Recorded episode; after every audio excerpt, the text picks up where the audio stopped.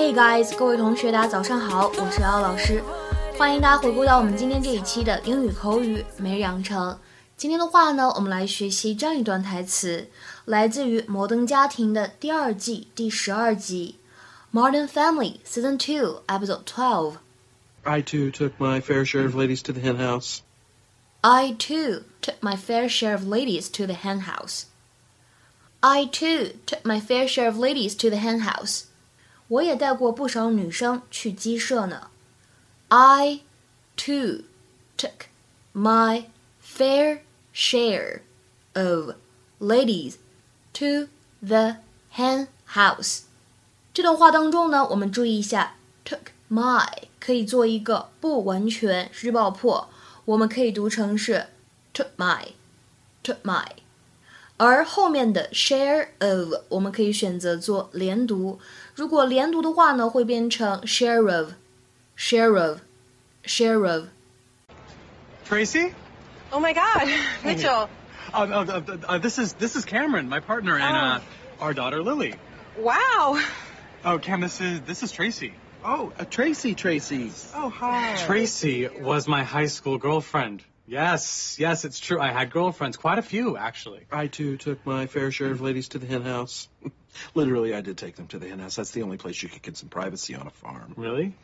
What were these What were these girls' names? Oh well, there was Nellie Forbush, oh, Betty Rizzo, Eliza. Doolittle. Yeah, these are characters from musicals. You're so gay. You can't even think of real girls' names. Kim McAfee. That's a real Bye one. bye, Birdie. What's new? I got married last year. Uh, that That's great. Uh, how long you in town for? Just a couple of days. We're staying at my folks. Oh, I want to hear all about Mitchell from high school. Did he have a beard? Uh, you're looking at her. of course, I didn't know it back then. But you know, we should we should all we should all hang out. No.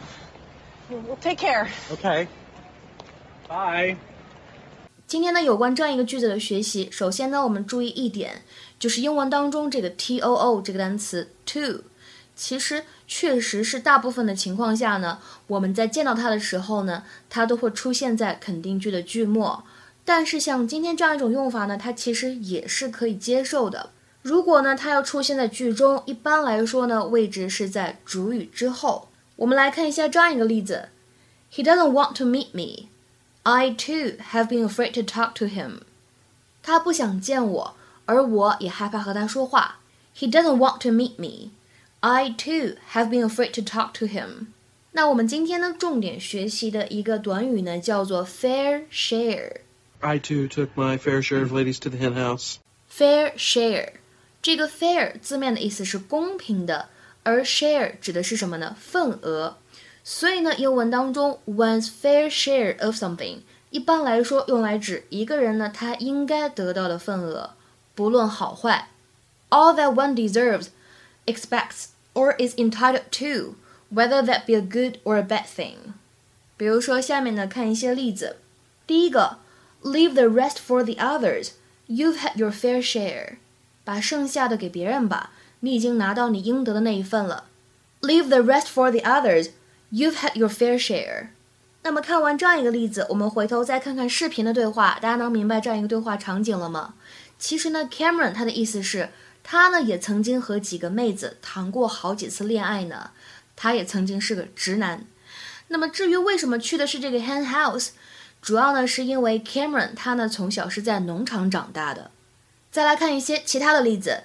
That poor girl had to endure more than her fair share of trauma at such a young age. 那个可怜的姑娘不得不经受她这个年纪不应该承担的苦痛。That poor girl had to endure more than her fair share of trauma at such a young age. 再比如说，He has suffered more than his fair share of disappointments. 他已经承受了过多的失望。He has suffered more than his fair share of disappointments. 再比如说最后这个例子。 The country's economy has seen its fair share of difficult times lately. 这个国家的经济呢，最近非常的困难，或者说这个国家的经济呢，最近跌入了谷底。The country's economy has seen its fair share of difficult times lately. 今天的话呢，请各位同学尝试翻译下面这个句子，并留言在文章的留言区。Women must receive their fair share of training for good-paying jobs. Women must receive their fair share of training for good-paying jobs. 这样一句话应该如何来翻译呢？期待各位同学的踊跃发言。我们今天节目呢就先讲到这里，拜拜。